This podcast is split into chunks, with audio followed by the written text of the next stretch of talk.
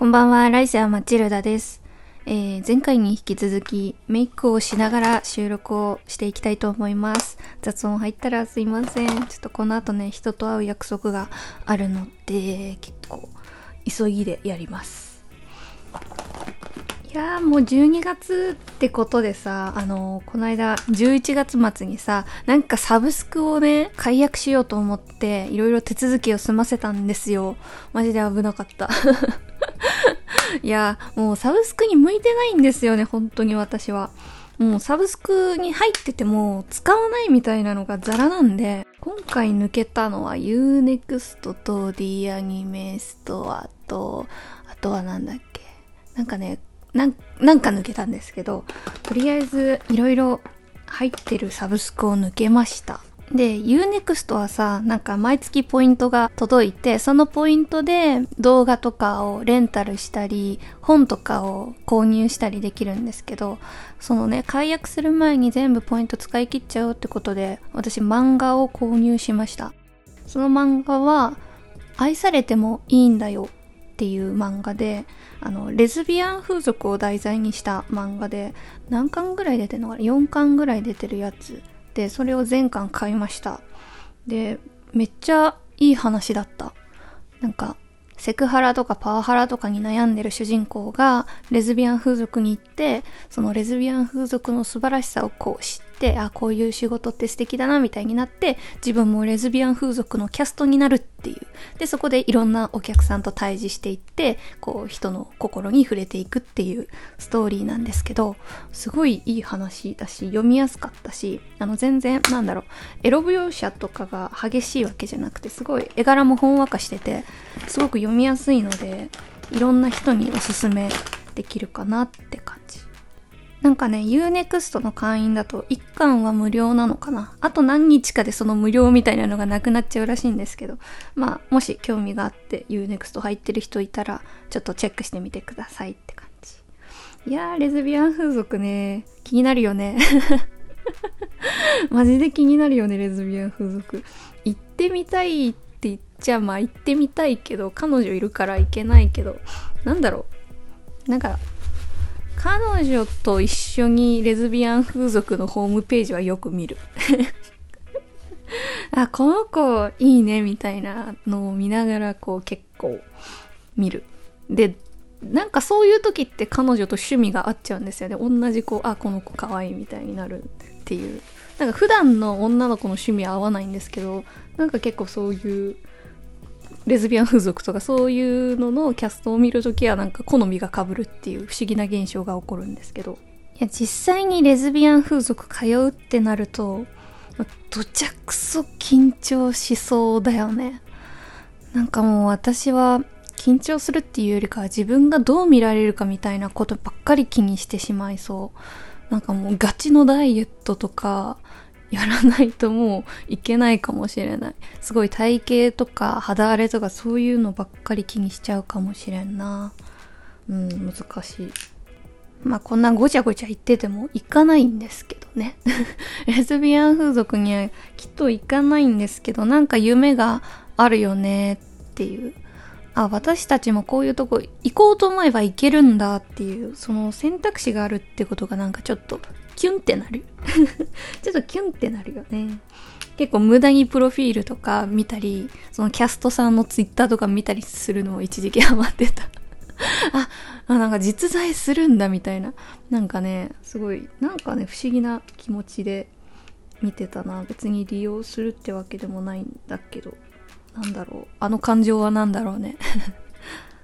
まあさっき彼女と一緒に風俗の、レズビアン風俗のウェブサイトとかよく見るって言ったけど、私的には彼女が風俗に通うの別に全然 OK なんですよね。なんか本当に最近考え方変わって、なんか前まで私本当に彼女を独占したい気持ちがすごく強かったし、すぐやきもち焼くしみたいな感じだったんですけど、最近は本当悟りを開き始めていて、なんか私という一つの答えがレオンちゃんという一つの答えを縛ることっていうのには絶対無理があるっていうことに気づき始めて、そもそもそういうんじゃないよね、人付き合いは、みたいな感じになってきて、別に自分の体で遊ぶのって自由じゃんっていう風に思えてきて、全然彼女は彼女なりに楽しんでもらってもいい。もちろんキャストにガチ恋とかは絶対にしてほしくないけど、なんかもう気持ちが入ってなければ別にいいかなっていう感じになってますね。今現在。本当以前の私だったら風俗なんてもってのほか。で、彼女の女友達にも嫉妬してたぐらい、すごい独占欲が強かったんですよ。でも最近は本当に色々考え方が変わってきて、この間初めて彼女の友達と彼女と私の3人で飲みに行ったんですよ。で、私今まで本当に彼女の友達に興味がなくて、その嫌いってわけじゃなくて、コミュニティが違う人たちだと思っていたから、私と話はきっと合わないだろうし、私も嫉妬心が強かったから、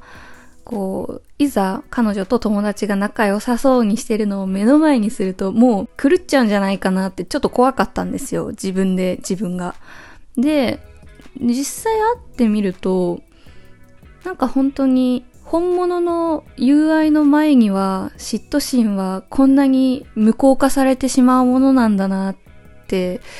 すごい実感してどういうことかというと、その友達は彼女の高校生からの友達で、もう16年とか17年ぐらいの付き合いになってるんですよ。で、ずっと彼女の辞める時も、健やかなる時も、ずっと彼女のことを見守っていてくれて、その友達は。もちろん私の彼女が女性が好きな女性ってことも知っていて、私の彼女のその高校時代の元カノと間の、あの、ごたごたとかも知っていて、だからなんか、すごい彼女の理解者なんですね、その人は。で、本当に、私の彼女、レオンちゃんの幸せをずっと願っていてくれて、その子は、その子というかその人は。でもその人は、状態異性愛、いわゆるノンケだから自分がどこまで介入していいのかがちょっとわからないというか、ちょっと遠慮していた節があって、だから私たちがウェディングフォト撮った時とかも、そう、これは結婚と捉えていいのだろうかとか、これでお祝いしていいのかとか、なんかそういうことを考えてくれていたみたいで、でも、こう、介入どこまですればいいかわかんないけど、お祝いはしたいというか、こう、私とレオンちゃんの、こう、幸せを願って何か贈り物がしたいっていうことで、あの、この間というか、先月ぐらいに、レオンちゃんの誕生日に合わせて、あの、たくさんプレゼントをくれたんですよ。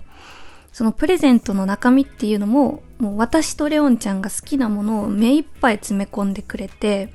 これは適当に選んだんじゃないやつだろうなっていうのが私もすごい分かって、プラス、あの、メッセージカードっていうのが入ってて、なんかすごいね、温かみを感じるプレゼントだったんですよ。そのメッセージも含め、その品物も含めて。で、ああこういう人がレオンちゃんの近くにいるのってすごいなんか幸せなことだなって思ったし、あこんないい人に会ってみたいなって思ったので、今回はその、初めてレオンちゃんのそのお友達にね、会うことになったんですけど、まあ実際にそのレオンちゃんのね、お友達とレオンちゃんと私で3人に飲みに行った時に、まあお酒が入ってたってこともあるんですけど、その人すごく泣いていて、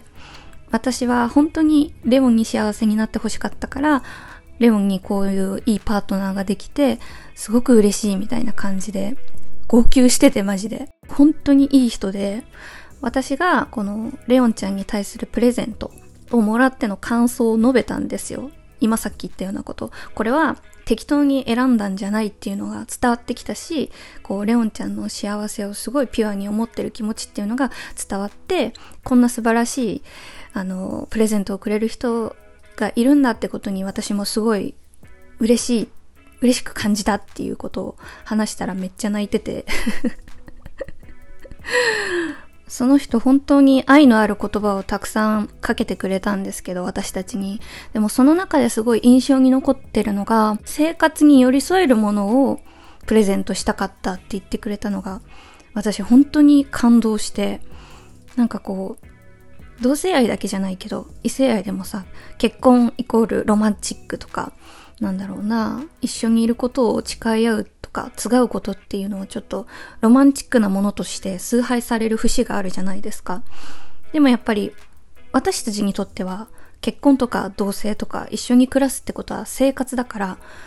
なんか同性愛は異性愛より美しいとかなんかそういう変なフィルターかからず生活っていうのに重きを置いてくれたことがすごい私は嬉しかったなっていうお話です。時間ない。今回はここまでおやすみなさい。